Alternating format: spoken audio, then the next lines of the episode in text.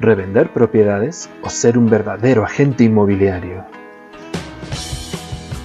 Bienvenidos a esta serie de podcasts dirigidos a todos los que de algún modo tenemos relación en el sector de los bienes raíces. Esto es Real Estate y yo soy Daniel Rosains, manager de producción y agente de Housing and Colors Properties.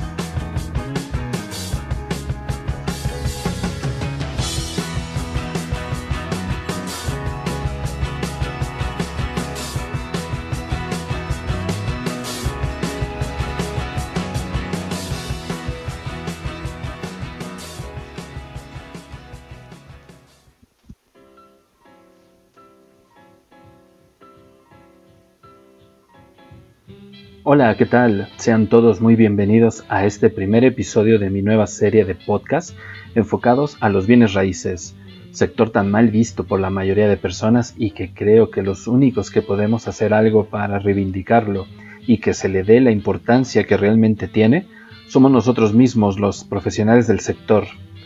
Pero ¿quién soy yo? Les cuento rápidamente. Soy periodista especializado en el ramo inmobiliario desde hace 15 años. Comencé en el periódico público Milenio en México y como agente comercial apenas llevo 3 años en España. He formado parte de una de las que considero mejores agencias y escuelas del sector, REMAX. Y bueno, después de un sinfín de cursos de marketing, legal y financiero, fotografía inmobiliaria, captación en exclusiva, etc., y por supuesto la importantísima experiencia en campo, tomé la decisión de hacer esta serie lo más concreto y resumido posible con algunos temas que considero importantes con la única finalidad de compartir. Así que pongámonos cómodos, vayamos por un café o un té y si me escuchan mientras hacen ejercicio o trabajan o conducen, espero aportarles la energía suficiente. En este primer capítulo tocaremos un punto que creo es la base de un buen agente inmobiliario.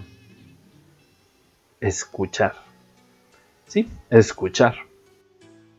A lo largo de mi experiencia conociendo agentes exitosos de todo tipo y de varios países, algo que tienen en común todos estos asesores y es tal vez lo más importante para un profesional, el saber escuchar. Pero escuchar el qué? Cuántas habitaciones tiene el chalet, el, si tiene terraza o patio, garaje, piscina. Claro, estas son cosas importantes a la hora de vender que debemos saber, pero para estos datos llevamos un cuestionario para rellenarlo y sacar nuestras fichas y listo. Con oírlo una vez basta, no hace falta escuchar. Entonces, escuchar el qué. Como bien me lo decía uno de mis mejores maestros, Javier Méndez de Remax Sunset, es un negocio de personas, no de propiedades. Partiendo de la base que todos somos personas, una de las cosas que tenemos en común todas las personas, por desgracia, son problemas. Y en el caso de los clientes vendedores, la gran mayoría venden sus propiedades porque es la solución a uno o varios de sus problemas. Entonces, lo que debemos descubrir y escuchar es ese problema por el que están vendiendo. Algo que contaba uno de los tres mejores agentes inmobiliarios de Estados Unidos, la super galardonada Carmen Browder de Trillium Properties en Scottsdale, Arizona, es que no basta con escucharlos, debemos ponernos en sus zapatos, ir más allá de la empatía, nos necesitan y ponen en nuestras manos algo de lo más valioso que tienen, que es su patrimonio. Una vez teniendo claro el por qué venden y qué pasa si no venden, ahora sí vamos con el cuestionario para hacer nuestra ficha técnica y a continuación pedir la documentación, etc.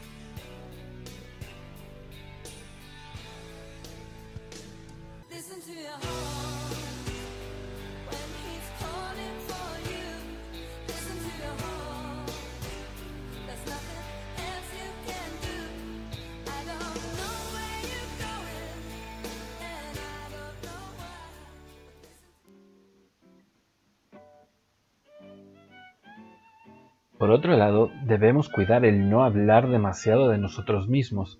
Lamento decirles que nuestra fascinante vida no le importa a los clientes. Hablemos un poco, sí, pero para empatizar, por ejemplo, si ven un piano en casa y somos pianistas, o te gusta la música de piano, o conoces algo relacionado, Pregunta quién lo toca en casa, habla un poco de eso. No preguntemos solo por preguntar y cambio de tema. Escuchemos, conozcamos a nuestros clientes. Y algo que les recomiendo, vamos, más que recomendaciones, algo que debemos evitar a toda costa es no alardear bajo ninguna circunstancia. Cuando estemos en el siguiente paso y le demos nuestra valoración de mercado, debemos recordar, estamos ahí para comenzar una relación profesional. No olvidemos lo que escuchamos en esa primera visita, ya que es nuestra responsabilidad como profesionales decirles la verdad no estamos ahí para decirles lo que ellos quieren escuchar. Yo sé que en el 99% de los casos, los propietarios quieren mucho más dinero de lo que realmente vale su propiedad. Claro, para todos nuestra casa es la mejor de las mejores, pero no por tener una exclusiva debemos aceptar un precio muy fuera de mercado, porque si no eso terminará en una exclusiva vencida y en comentarios malos del cliente diciendo que tú como agente inmobiliario no hiciste tu trabajo. Entreguemos nuestras valoraciones con al menos tres testigos de venta, como una nota periodística que debe tener al menos tres fuentes, ya que es el momento donde los clientes deben escucharnos a nosotros, y estos testigos lo harán mucho más fácil, y por ende entrar en razón en relación al precio real de mercado.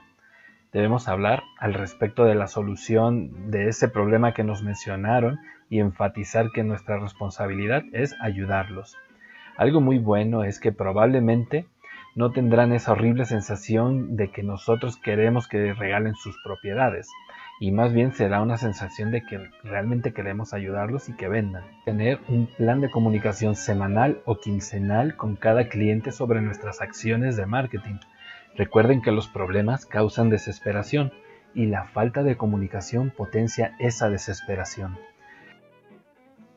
Silvi Verdiani, una gran amiga y excelente agente de compradores, me comentó un día en un café, Dani, la base de mi negocio es el escuchar. Solo así puedo ahorrarles tiempo y encontrar lo que ellos buscan. Si no les escucho, no puedo hacer mi trabajo. Como periodista, lo tengo muy claro que la información es poder y usada adecuadamente puede abrirnos el mundo. Así que... pues a escuchar. Después en otro capítulo hablaremos de cuándo sí aceptar una propiedad fuera de mercado y cuándo no. Por ahora me despido y les mando un abrazo esperando que les haya gustado, les deseo todo lo mejor y si tienen alguna pregunta, comentario, sugerencia, receta de cocina, cualquier cosa pueden contactarme en mis redes sociales. Hasta el próximo capítulo. Chao.